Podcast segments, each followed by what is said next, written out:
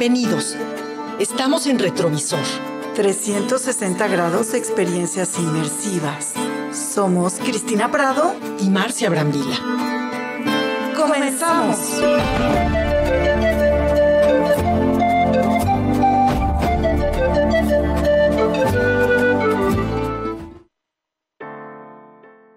Hola, buenas noches. Estamos en Retrovisor, un día calientito, en donde tenemos no nada más mucho calor exterior, sino también tenemos muchas noticias, eh, de esas noticias actuales, de esas noticias que se disfrutan. Una cosa importante que debemos de decir es que aquí Cristina y yo disfrutamos todo lo que hacemos, ¿verdad Cristina? Sí, ¿qué tal? Buenas noches, soy Cristina Prado, bienvenidos. Esta noche hablaremos de cine, hablaremos por supuesto de un tema importante que tiene que ver con una fusión que se hizo entre dos empresas muy importantes para lograr plataformas digitales. Tendremos un invitado estelar que ya les iremos contando y por supuesto nos, eh, nuestros eh, colaboradores favoritos estarán aquí. Siempre con cosas que son actuales, que son este, del día, que son invitaciones, porque han de saber que ya la mayoría de los museos están abiertos, la gente ya está yendo, claro que es bien importante la sana distancia y un cubrebocas KN95 que es el adecuado, y también hay ofertas de teatro que están empezando, entonces de todo esto vamos a hablar y de mucho más. Así es, muy buenas noches, Marcia Brambila. Buenas noches, comenzamos. No te desconectes de Promo Estéreo. Regresamos. Bueno, pues la nota de la semana fue esta fusión que hizo Televisa con Univisión para crear lo que ellos llamaron una potencia multimedia para entregar los contenidos más excitantes a todos los consumidores de habla hispana alrededor del mundo. En esta conferencia estuvieron eh, grandes personalidades, tanto de Televisa como de Univisión, y justamente la fusión permitirá además tener socios en la operación como SoftBank, Google y The Rain Group. ¿Qué es lo interesante realmente? Bueno, que por fin vamos a tener una plataforma que ya nos toca, que sea entre mexicana, norteamericana, con contenidos, con un 65% de participación del mercado de, de radiodifusión en México y que pueda además promover todo lo que se produce en este país a nivel mundial. Una potencia, digamos, importante es ahora todo lo que tiene que ver con plataformas. Acuérdense que los contenidos son rey, que la gente está consumiendo enormemente series en sus casas o bien películas y es una gran definición para entrar a un mercado que es muy importante con inversionistas, que tendrán un punch para esta nueva fusión. Es importante también lo que, además quisiera agregar algo, el mercado del streaming. En este mercado del streaming en el, cual van a entrar a la competencia, en el cual el mercado hispano es enorme, eh, uno de los líderes es Netflix y Amazon.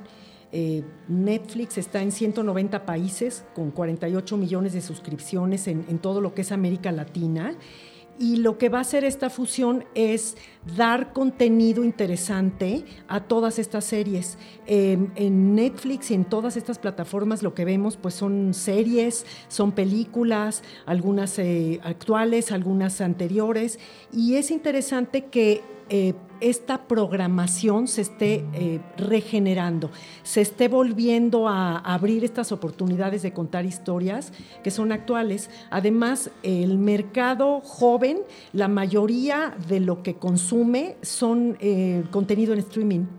Por supuesto, y ya ven que pues ya Disney Plus está aquí, Paramount Plus está aquí, y ahora le tocará a Televisa, quien lanzó en su momento, la plataforma Blim, pero que no tuvo, accedió solamente apenas, no tuvo, perdón, como este impulso dentro del mercado, porque accedía apenas al 1.9% del mercado de streaming en México, mientras que Netflix, la reina del baile, gozaba de un 74.6%, seguido de Amazon Prime Video con 8.5%.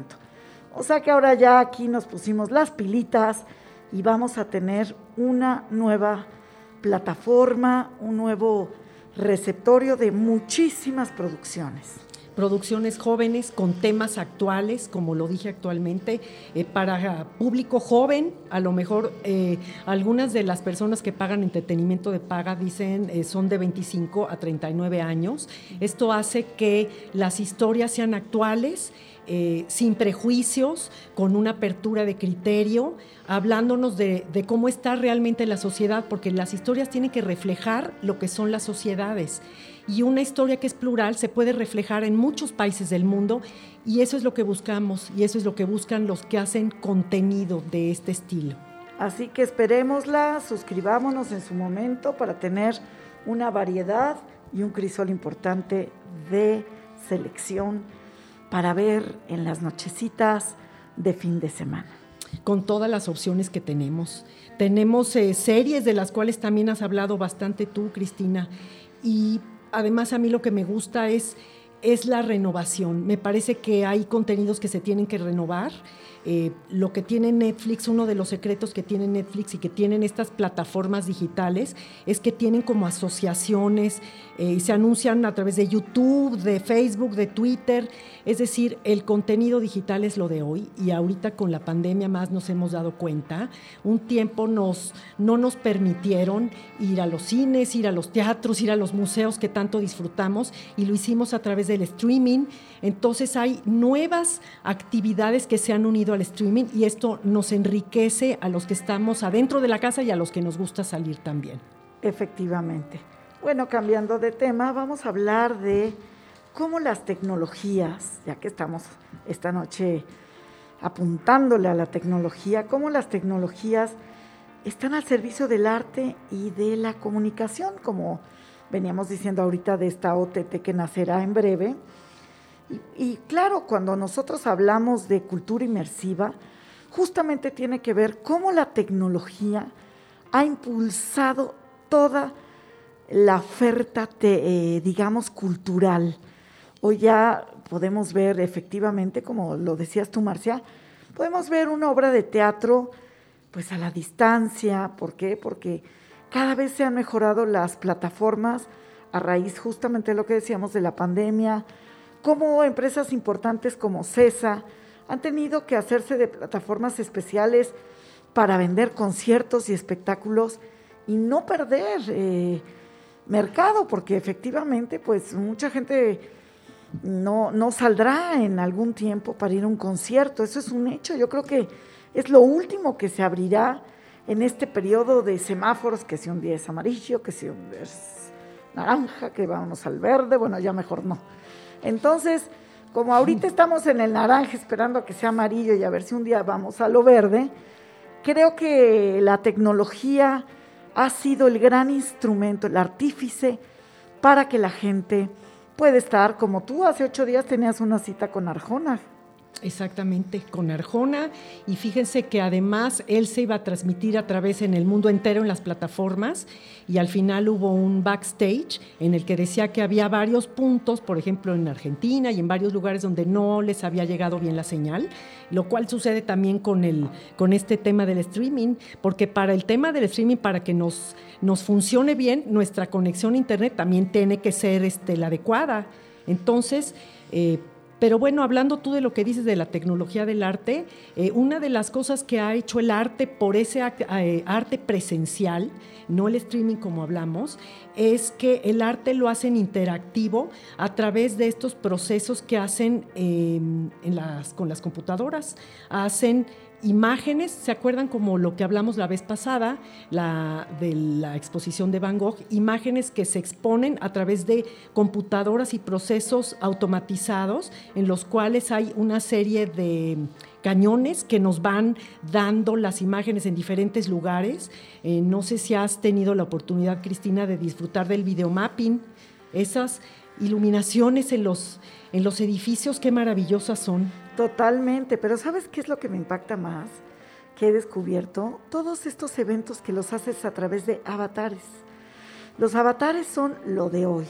Entonces hoy en día ya no tienes que asistir tú a una exposición, a un concierto, sino que va tu avatar. un poquito es tu otro yo. La verdad, nosotros a mí me encanta porque me parece hasta freudiano. Ya no vas tú, ya no va tu ello, va tu yo, y si no se va a quedar en la casa el, el otro, y en fin, ¿no? Pero es muy interesante el tema de Avatar.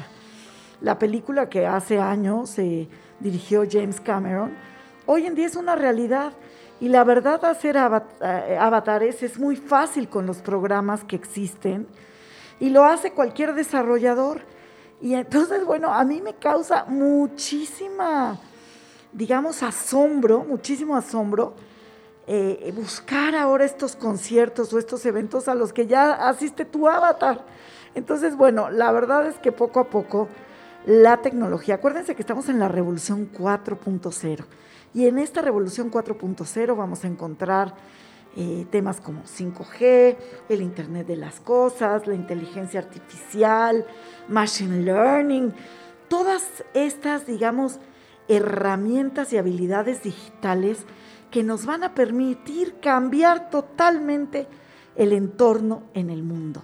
Vamos hacia la digitalización de las acciones, de la presencia de nuestra persona y esto pues eh, se aceleró más con la pandemia. Hay que permitir que la tecnología nos llegue a nuestra persona, disfrutarla, llegar a los espectáculos y llenarte de luces, llenarte de, como dices tú, mandar a tu avatar que disfrute la música, que disfrute los espectáculos. Eso es lo de hoy y hay que disfrutarlo. Nos tocó esta temporada en la vida que es maravillosa, ¿no crees, Cristina? Claro, así que si algún día aquí Marquito no nos ve llegar es porque mandamos a nuestros avatares, así que seguramente estaremos de forma virtual. Pues con esto vamos a un rápido corte y vamos a regresar con una sorpresa, con un gran invitado que tendremos esta noche entre nosotras. No te desconectes de Promo Estéreo. Regresamos.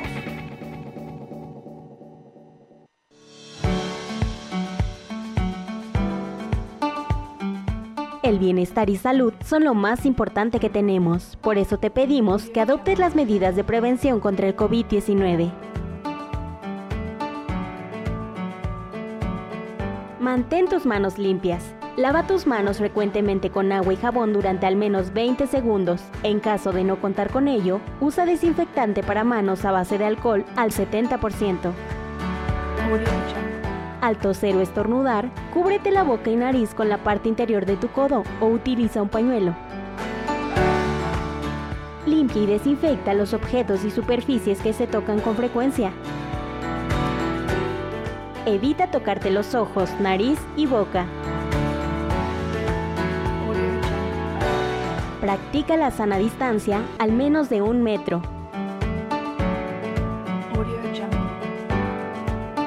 Promo Estéreo, promoviendo el cuidado de tu salud y la prevención contra el COVID-19.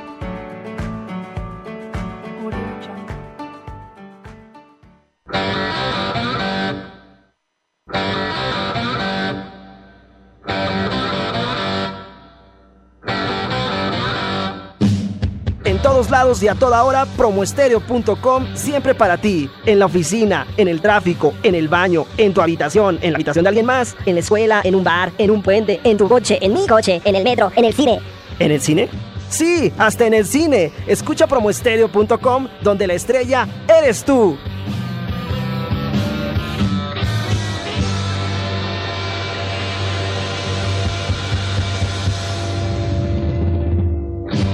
Promo donde la estrella eres tú. Estamos de regreso. Promoestereo.com. Regresamos en retrovisor y les tenemos una sorpresa. Es una persona muy importante que tiene una labor, Cristina, trascendente en la industria del cine. Así es, pero no solamente tiene una labor trascendente en la industria del cine, en mi vida propia. es alguien a quien conozco hace muchísimos años y tuve la suerte, el destino de estar con él, digamos, trabajar nuestros pensamientos cinematográficos juntos en la universidad. Él como un gran y brillante alumno y yo tuve la oportunidad de ser su maestra y hoy, que esa es la gran misión de un maestro, Es alguien a quien admiro, quiero y la verdad me siento muy orgullosa, mi querido Miguel, de que estés con nosotros, eh, Miguel Malé. Eh, buenas noches, Miguel. Hola, ¿qué tal? Buenas noches, ¿cómo están? Muy bien, bueno, te quiero presentar. Eh, Miguel Malé es director de marketing para Universal Pictures en América Latina. Y déjenme decirles que es lo maravilloso y lo que además de si ya me llenaba a mí de orgullo, pues ahora estoy panzona de orgullo, porque es el primer miembro mexicano de la Academia de Ciencias y Artes Cinematográficas de Hollywood en la rama de marketing y relaciones públicas. ¿Qué te parece, Marcia? Ay, qué interesante. Ajá, así es. Y entonces yo quisiera, Miguel, que ahora sí te explayes. ¿Qué se siente? ¿Qué estás viviendo? ¿Qué opinas de esta entrega del Oscar que ya está a seis días, ¿cierto? Exactamente, pues bueno, ya es la próxima semana, el próximo domingo.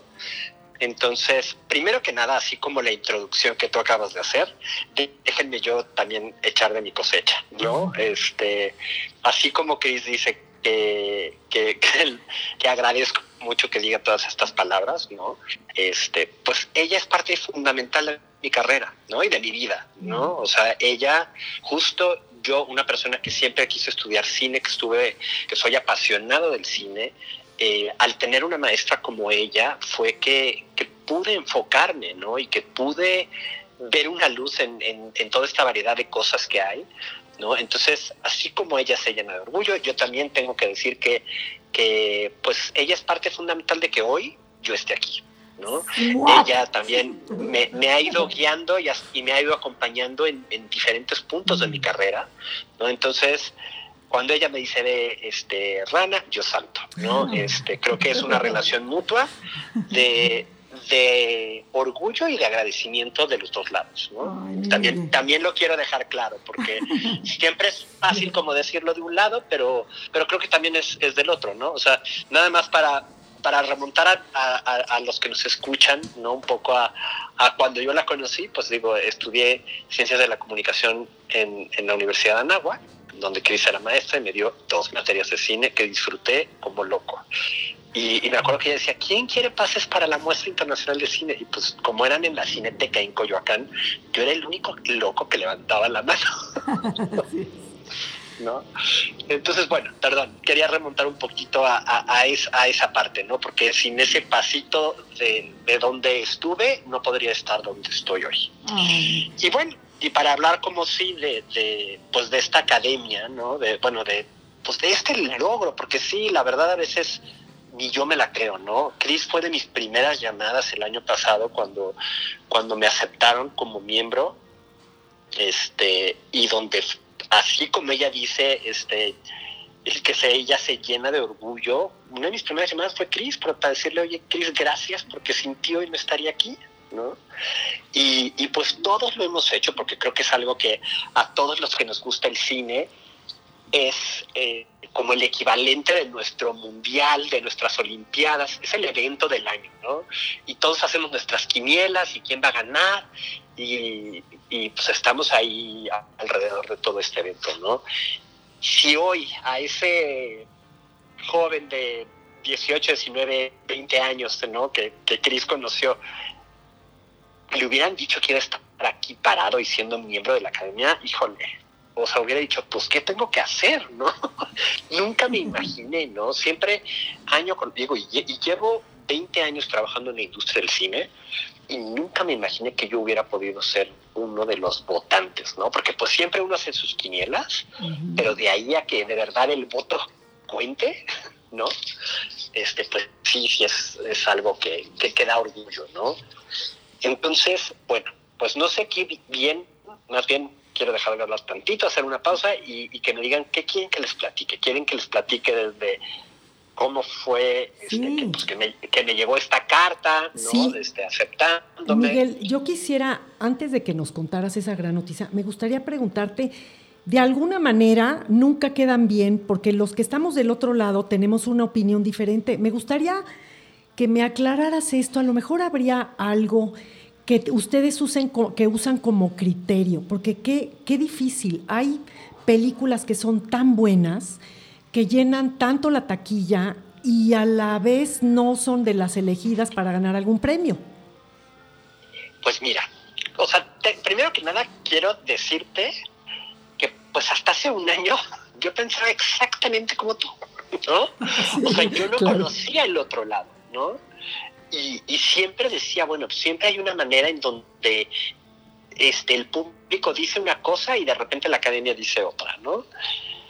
Hay una cantidad, o sea, cuando te, te, aceptan como parte de la academia hay una cantidad de, de, reglas y estatutos, ¿no? Que pues tienes que leer, ¿no? Este, y, y bueno, y, es importante aclarar, ¿no? Este, que son, son 3.000 miembros en todo el mundo, ¿no? De los cuales, eh, pues de América Latina somos cerca de déjame, este, voy a hacer la cuenta exacta. De América Latina somos 115. Y de México somos 43. Entonces, un poco también para que ubiquemos cómo ha ido evolucionando esto, porque pues sí se ha tratado de eh, el tema de la inclusión, no de romper con, con, lo tradicional y de cada vez es meter voces diferentes ¿no? a, la academia. ¿no? Me queda clarísimo que yo estoy ahí por, por, por ser latino, por ser mexicano, ¿no? Este, eh, creo que eso jugó a mi favor, ¿no? Y si, si comparas, pues, la, la, la proporción de miembros, ¿no? Justo lo que se está tratando de llegar es, pues, a tener una voz eh, no tan tradicional, ¿no? Lo hemos escuchado en años pasados, en donde este, pues siempre se ha criticado que de repente no, hay un grupo al que, al que se ignora y creo que en particular es, este año sí se va a ver, bueno, vieron las nominaciones y, hay una gran diversidad desde mujeres directoras, de actrices, de, este, o sea, como que eh, ya se ve un un panorama de selección de películas con muchas voces, ¿no? Y películas muy distintas, ¿no? Muy distintas. Muy distintas. Muy, muy, distintas. Muy, variada, la, digamos, la gama de temas, que usualmente siempre la academia como que se clava en un tema en un año, más bien Hollywood, o los productores, en un año se clavan en un tema y entonces van girando, ¿no? Un poco, eh, van haciendo como spin-offs de los personajes en otras películas.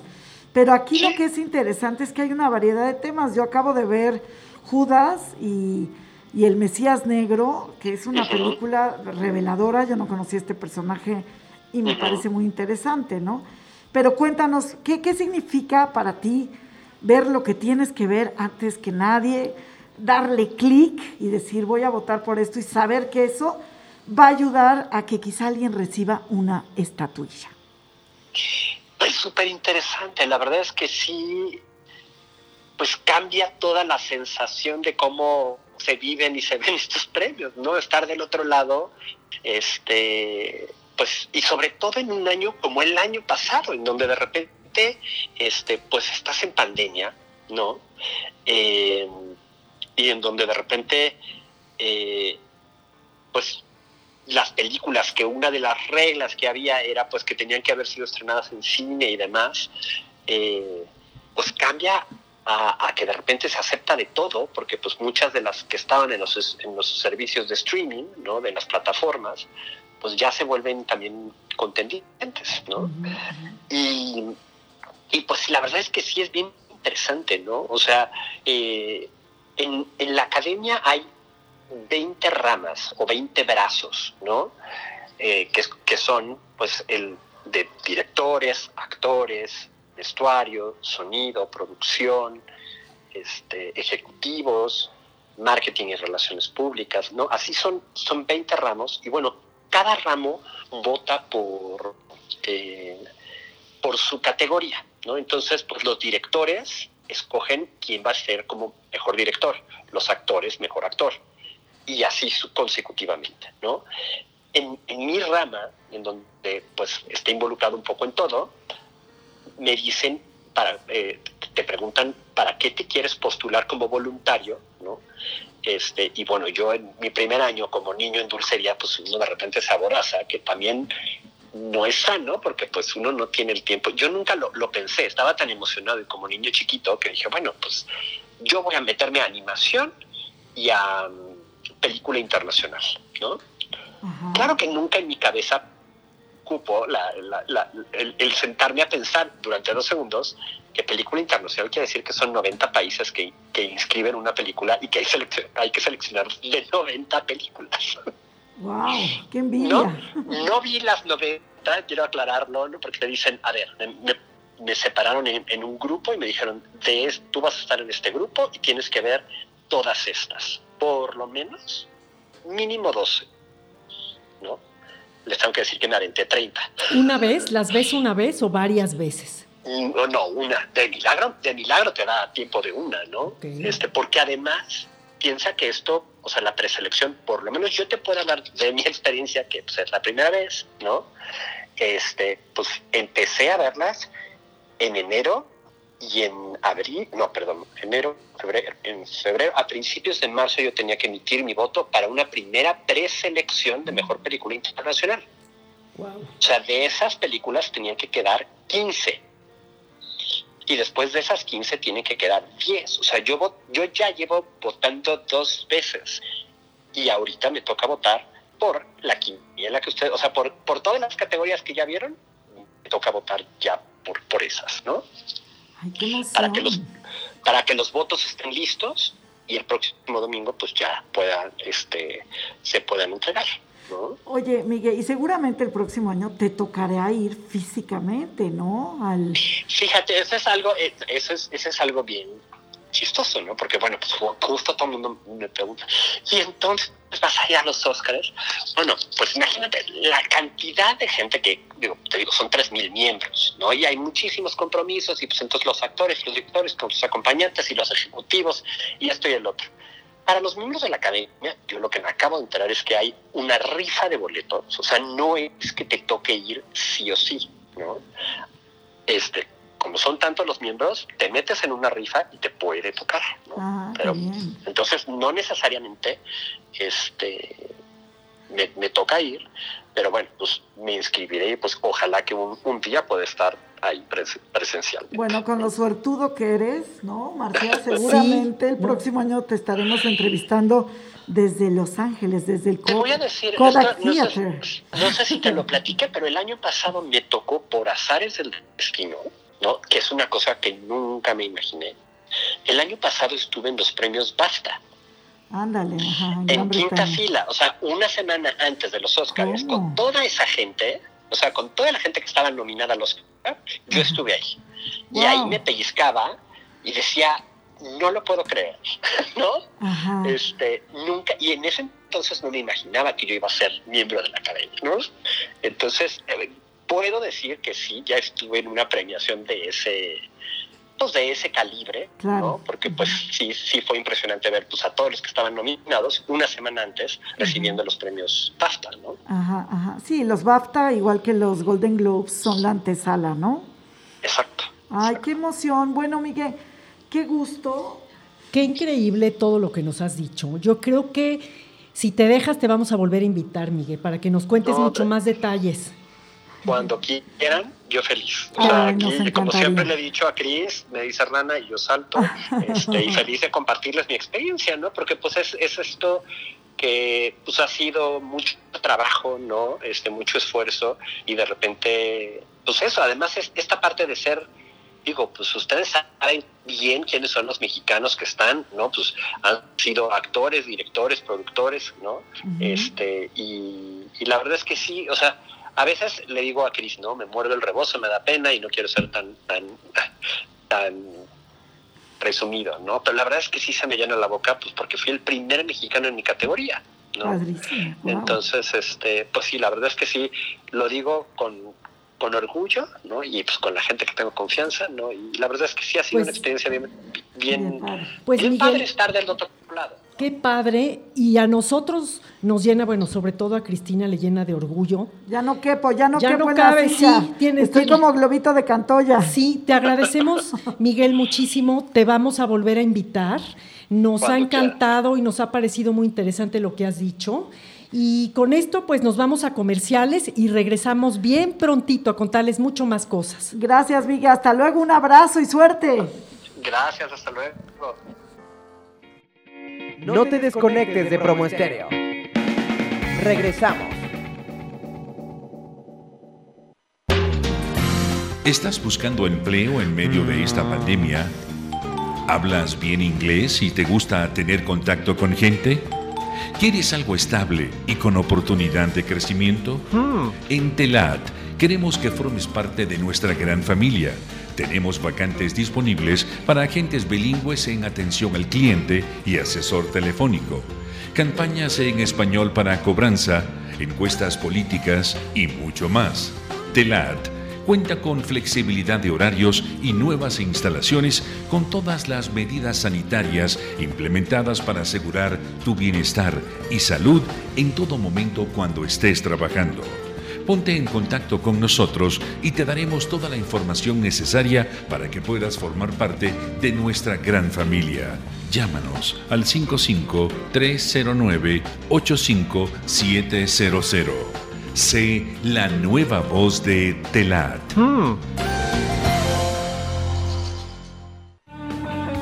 Estamos de regreso. Promoestereo.com.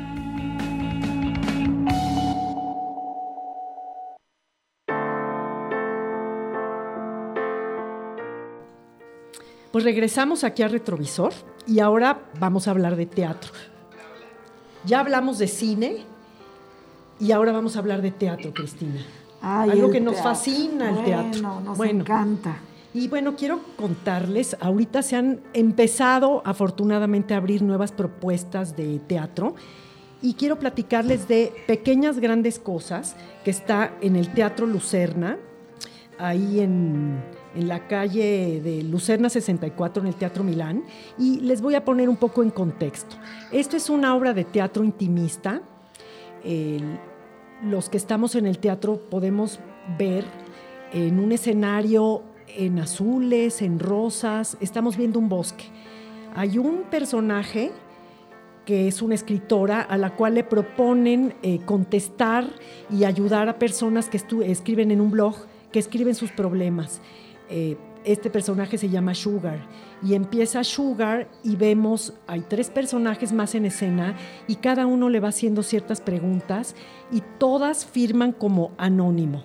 Y lo que va sucediendo es que van escribiéndole a Sugar cosas del alma, problemas de amor, de desamor, de infidelidad, de abuso sexual, de todo tipo de, de problemas y ella va contestando.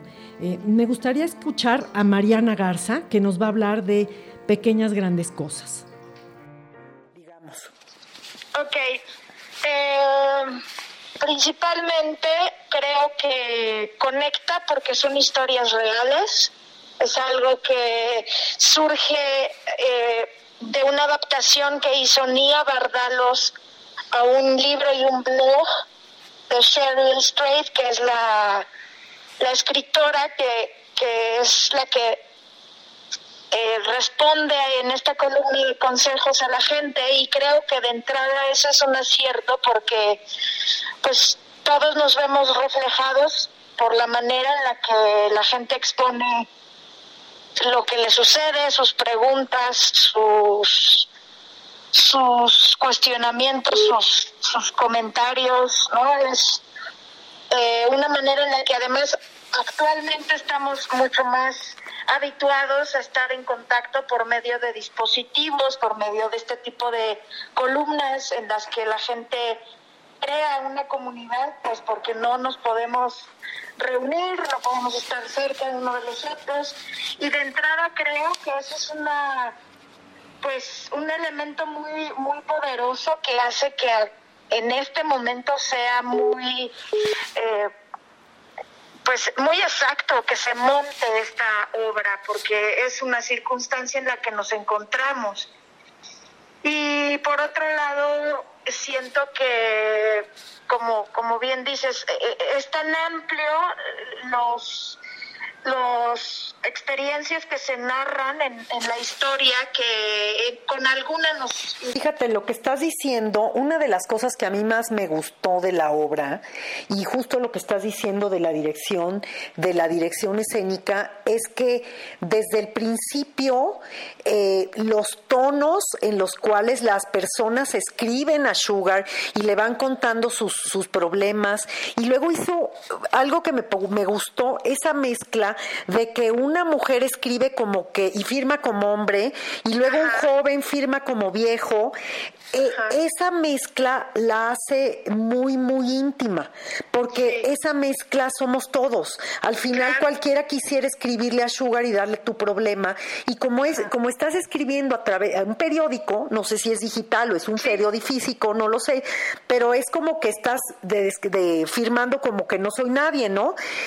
Y eso me gustó, y también me gustó cómo Sugar se va se va involucrando de tal manera que va soltando también eh, parte de su vida y esas frases que tú vas diciendo en algunos momentos son impactantes como que son fases de vida, ¿no? A ver, cuéntame de, de todo esto, que además me imagino que cuando fueron ensayando les los iba moviendo también a ustedes. Uy, sí, muchísimo. Muchísimo, muchísimo. No sabes, de pronto fueron ensayos muy, muy eh, amables, muy gozosos por, por el orden con el que Paula arma su calendario, pero sí había días que, vamos, nos, nos llevaba mucho tiempo justamente a cada uno transitar cada una de las historias. Si, si recuerdas eh, la historia pues más íntima que, que narra Sugar sobre su abuelo, la violación, bueno, el abuso que, que, que, del que es objeto por parte de su abuelo y la consecuencia de de que eso destrozó a la familia, sus papás se separaron, nunca más volvió a ver a su papá, su papá, no, o sea, toda esa situación la leímos, eh, pues no sé, unas tres, cuatro veces, y a la hora de los ensayos nadie quería que sucediera. Sí, es que qué difícil. así Paula dijo, bueno, vas a estar haciendo esto y esto y esto, y te pido que el tono es este y tal. O sea, eso lo hacíamos leyendo el texto y a la hora de montarnos trazo nos decía, pero lo vemos mañana. Sí. y así nos íbamos, pero mañana, pero mañana. Hasta que le dije, oye, sí, pero denme chance, necesito decirla, necesito llorarla muchísimo, porque obviamente es muy importante que, a mí como canal de esas palabras, pues no me gane lo que, lo que me hace sentir, ¿no? Entonces, eh, la única manera de lograr eso es pues pasarla muchas veces, decirla muchas veces, experimentarla muchas veces para llegar a esa, justo lo que decías, a ese tono que se necesita, pues para que al espectador no le, no le sea imposible, porque de verdad es un relato que uno tiene, bueno, a mí me pasa ese, bueno, no sé cuál más, pero ese y el de las niñas.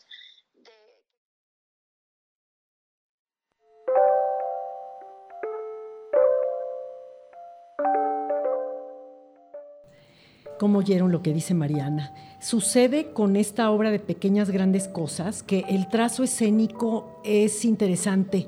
Eh, estamos viendo a, Sugar y estamos viendo tres personajes que cada uno firma de anónimo y es un hombre que firma como una mujer mayor, una mujer que firma como un joven, es decir, en escena estamos todos. En algún momento y con tantas historias nos vemos reflejados y al vernos reflejados nos conmueve y de alguna manera todos estamos interactuando y hay ratos en los cuales eh, nos llegan las lágrimas, la verdad, Cristina. Bueno, qué cosa. Es, es interesante, nada más quiero decir que Pequeñas Grandes Cosas están en el Teatro Milán, Lucerna 64, Mariana Garza, Marcos Radosh, Daniel Bretón, Amanda Fara, Alejandro Morales, y los podemos ver de viernes a domingo. Pues yo no he ido, pero sí se me antoja muchísimo. Voy a ver si me hago un poquito de espacio el próximo fin de semana. Y ahora para relajarnos vamos a escuchar primero esta música que va a entrar y que es el preámbulo de nuestra colaboradora estrella.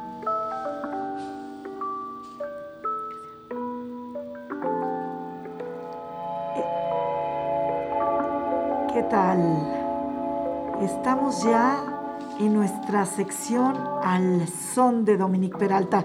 Domi, cuéntanos, porque este, este intérprete, ¿quién es? El nombre, todo, platícanos de él. Buenas noches.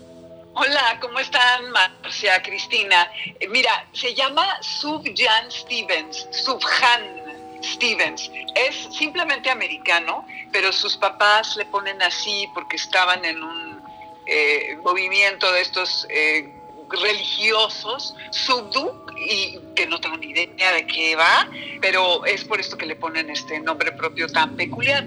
No obstante, más americano no podría ser. Podríamos decir que este es un intérprete de, una voz melancólica, triste, que usa el banjo, guitarras acústicas, que tiene un espíritu teatral ahora que cuando se presenta en vivo, ahora que hablaban de teatro, porque ah, se ha presentado con, como Bjork, con alas de cisne, eh, disfrazado de porrista y bueno, lo que sea que esté en boga, ¿no?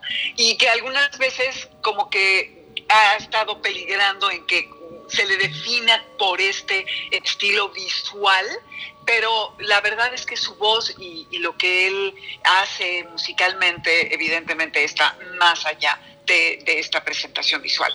Pues justamente, eh, Cristina, me acordé de ti porque muy tarde vi la película de Call Me By Your Name, eh, que ah. apenas la vi, y ahí pasan dos canciones de él y dije, claro, hay que hablar de este hombre, eh, que de hecho en 2018 una de ellas estuvo nominada al Oscar.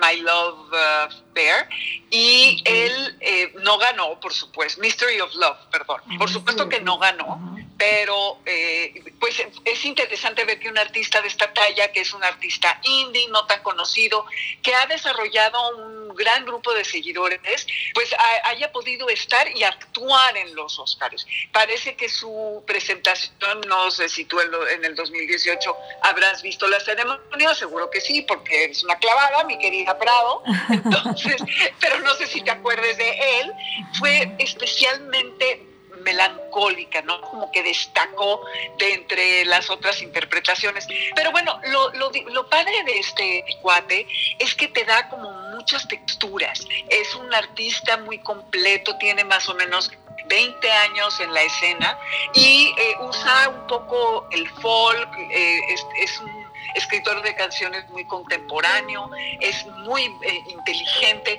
y sobre todo describe lo que es Estados Unidos, tanto que hace en 2003 eh, declara que va a escribir un, disco por cada estado de Estados Unidos.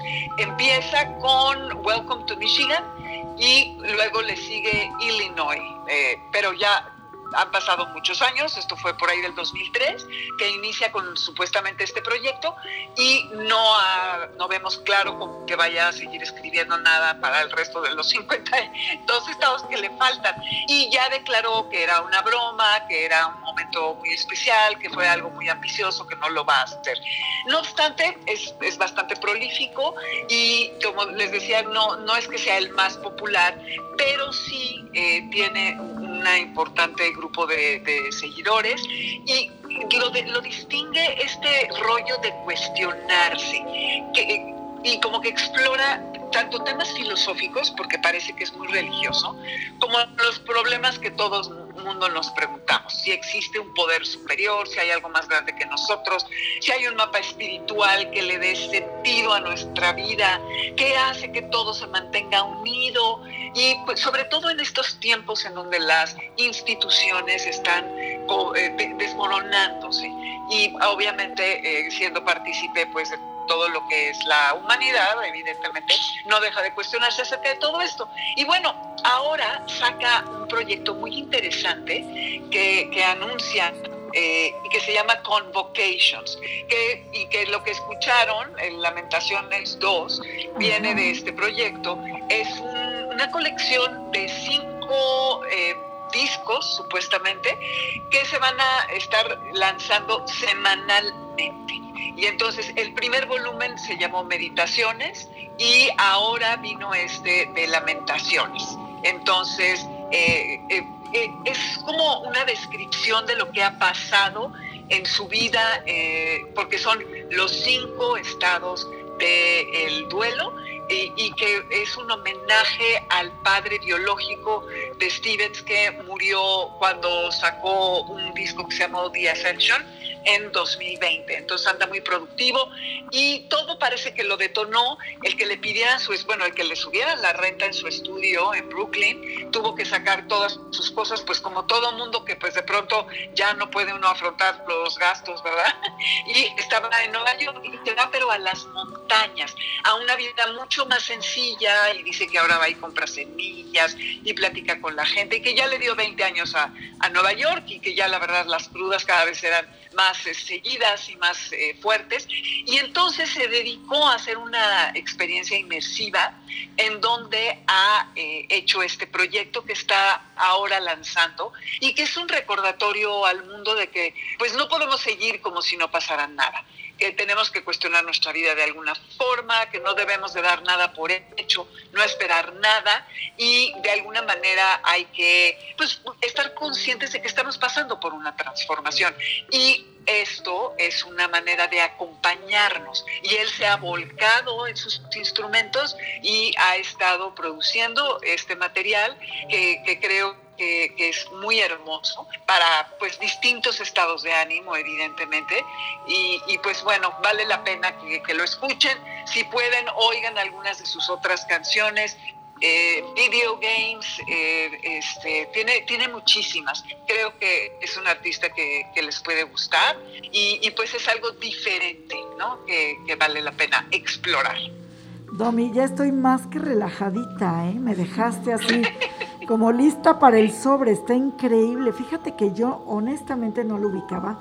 Ubico las películas perfectamente de las cuales hablas y créeme que hoy me voy a ir rápidamente a Wikipedia y YouTube a buscarlo porque verdaderamente pues nos, nos relajó en esta nochecita de abril muy a gusto. Muchísimas gracias por habernoslo introducido y sobre todo que sea un artista inmersivo.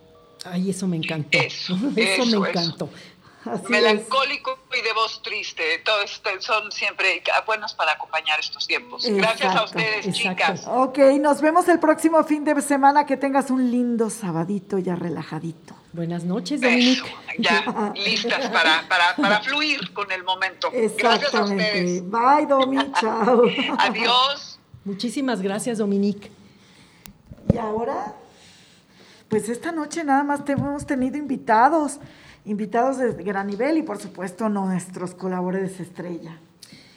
¿Y, qué creen? Ahora vamos a que nos recomiende nuestro experto de libros, Benjamín Rocha. A ver, Benjamín, tras el librero, ¿con qué nos vas a deleitar? ¿Qué nos vas a, a proponer el día de hoy? Muy buenas noches, ¿qué tal? ¿Cómo están? Pues hoy les traigo un libro que creo que es muy importante.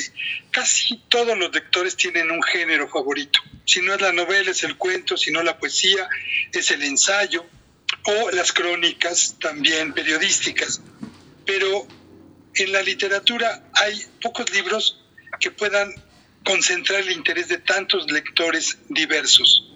Y uno de esos libros es obra de un extraordinario cuentista mexicano, Edmundo Valadez, que nació en 1915 y murió en 1994, pero toda su vida estuvo ceñida, dedicada a la promoción, la escritura, el análisis de un género literario tan viejo como la humanidad. Estoy hablando del cuento. Él escribió dos libros de cuentos, más de dos libros de cuentos, pero los dos más importantes para él son La muerte tiene permiso y las dualidades funestas.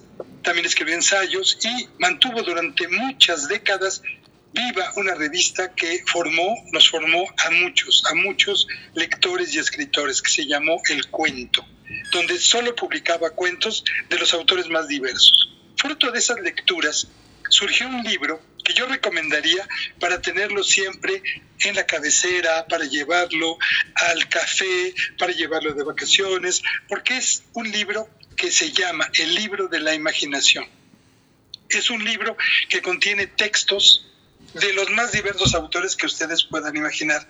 No solamente escritores, sino historiadores de la literatura, filósofos, libros que se hicieron, o de magos, de libros, textos que surgieron de la magia, de la magia negra, de la magia blanca, libros que están inmersos en las tradiciones más añejas de la humanidad. Y de esos libros, el mundo baladés extrajo un párrafo, dos párrafos, para darnos una visión maravillosa de lo que el ser humano puede llegar a pensar y puede llegar a sentir. Es un libro que puede abrirse en cualquier parte y disfrutarlo de ahí hasta el final o empezar y volver a releer. Son textos para todos los gustos, son textos muy breves, algunos de tres líneas y el más amplio tendrá una página, pero que lo van a disfrutar muchísimo. Es un libro que está en casi todas las librerías, sin duda. Les voy platicando y les leo, por ejemplo, de la sección Algunos sueños, este texto de Tomás Araúz. El sueño de la Virgen. Cuando dijo sí, tendida en el pasto, descubrió que soñaba, pero era demasiado tarde. Otro texto que yo creo que todos ustedes conocen y que está recopilado aquí es El sueño de Tzu y que ha servido para múltiples ensayos y para múltiples reflexiones. Dice, Tzu soñó que era una mariposa y no sabía al despertar si era un hombre que había soñado ser una mariposa o una mariposa que ahora soñaba ser un hombre. Este texto está recopilado de la literatura china más antigua y es muy, muy famoso. Del mismo, ese mismo personaje lo toma Jorge Luis Borges y dice, Chang Tzu nos habla de un hombre tenaz que al cabo de tres ímprobos años dominó el arte de matar dragones y que en el resto de sus días no dio con una sola oportunidad de ejercer. Okay. Si ustedes, si ustedes abren el, el libro, en cualquier parte, lo estoy haciendo ahora, encontrarán cosas maravillosas como esta historia recogida por Richard Burton, eh, no el actor, sino Richard Burton, es un intrépido viajero inglés, traductor al inglés de Las Mil y Una Noches sin censura. La primera versión de Las Mil y Una Noches que se hizo en Occidente fue de Richard Burton con escenas de escabroso erotismo. Escribe Richard Burton en un libro que se llama Indica. El poeta hindú Tulsidas compuso la gesta de Hanuman y de su ejército de monos. Años después, un rey lo encarceló en una torre de piedra. En la celda se puso a meditar y de la meditación surgió Hanuman con su ejército de monos y conquistaron la ciudad e irrumpieron en la torre y lo liberaron. Si ustedes ven, estos cuentos tan breves nos recuerdan algo muy importante. Estos textos lanzan la mirada de la literatura sobre textos que en un principio no son literatura, tienen otro objetivo, tienen otro fin, tienen otro contexto, pero al retomarlos en Mundo Baladés e incluirlos en este libro realmente maravilloso, lo percibimos todo desde el punto de vista de literatura. Y si no, pensemos en este texto de editado en México por Antonio Vanegas a principios del siglo XX, cómo hacer que una hacer un striptease. Para hacer bailar a una joven desnuda, tómese mejorana silvestre, mirto con tres hojas de nogal y tres hojuelas de hinojo. Todo ello cogido en la noche de San Juan, antes de salir el sol. Hágase secar todo a la sombra, redúzcase a polvo, pásese por un tamiz de seda y cuando se quiera usar, échese al aire hacia el lugar donde se halla la joven y al momento se manifestará el resultado. Ay, qué maravilloso. no, Benjamín. Digo, la verdad es toda una receta maravillosa para hacer un striptease. Ya se nos está antojando, qué bárbaro. ¿Qué pasó, Marcita? Está bien que la noche esté calenturienta. La noche es joven. No, Benjamín. Claro. Oye, qué maravilla, qué maravilla. Además, ¿sabes qué es lo maravilloso? Escuchar cómo tú lees estos cuentos. Nos invitas realmente a conocer este mundo de Mundo Valadez, quien además, bueno, no solamente como tú lo señalaste, que fue el gran propulsor del cuento como género, en las letras hispanoamericanas, sino que además, pues, era una de las grandes plumas del periódico Excelsior y el Uno más Uno, y que recibió la famosa medalla en el Zahualcoyotl que otorga la Sociedad General de Escritores de México, la SOGEM. Pues gracias por habernos compartido y ojalá eh, casi se nos acaba el tiempo, lamentablemente. Nos gustaría si lo quieres retomar, porque la verdad es que como tú narras estos estos cuentos. Y además es muy famoso realmente esta compilación del cuento y creo que será muy interesante escucharte nuevamente hablar de Mundo Valadez. Me encantará. Me encantará. Ok, si Pues muchas gracias, Benjamín. Continuamos con eso la próxima semana, si te parece, ¿no? Me parece muy bien. Nos acercamos a él. Perfecto, te agradecemos muchísimo y te mandamos un abrazo desde acá. Pues muchísimas gracias. Un abrazo a las dos, saludos. Ya nos estamos despidiendo en Retrovisor. No quiero dejar de mencionar que hoy es el Día Mundial del Circo. Desde hace 11 años la Federación Mundial de Circo declaró el tercer sábado de abril Día Mundial del Circo. Ándale, y aquí tú y yo haciéndola de... De circo y de striptease y ya con el striptease. De malabaristas. bueno, Jackie te dejó este. Me este llegó echada andada. No, pero además maravilloso escucharlo en la voz de Benjamín Rocha. Sí, qué bárbaro.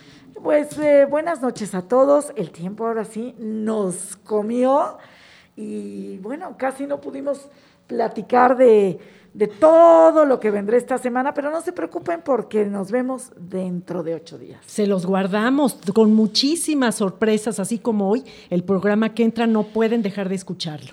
Buenas noches. Hasta luego. Esto fue Retrovisor. 360 grados de experiencias inmersivas. Los esperamos el próximo sábado. Aquí en Promo Estéreo. Una cita obligada. A las 20 horas.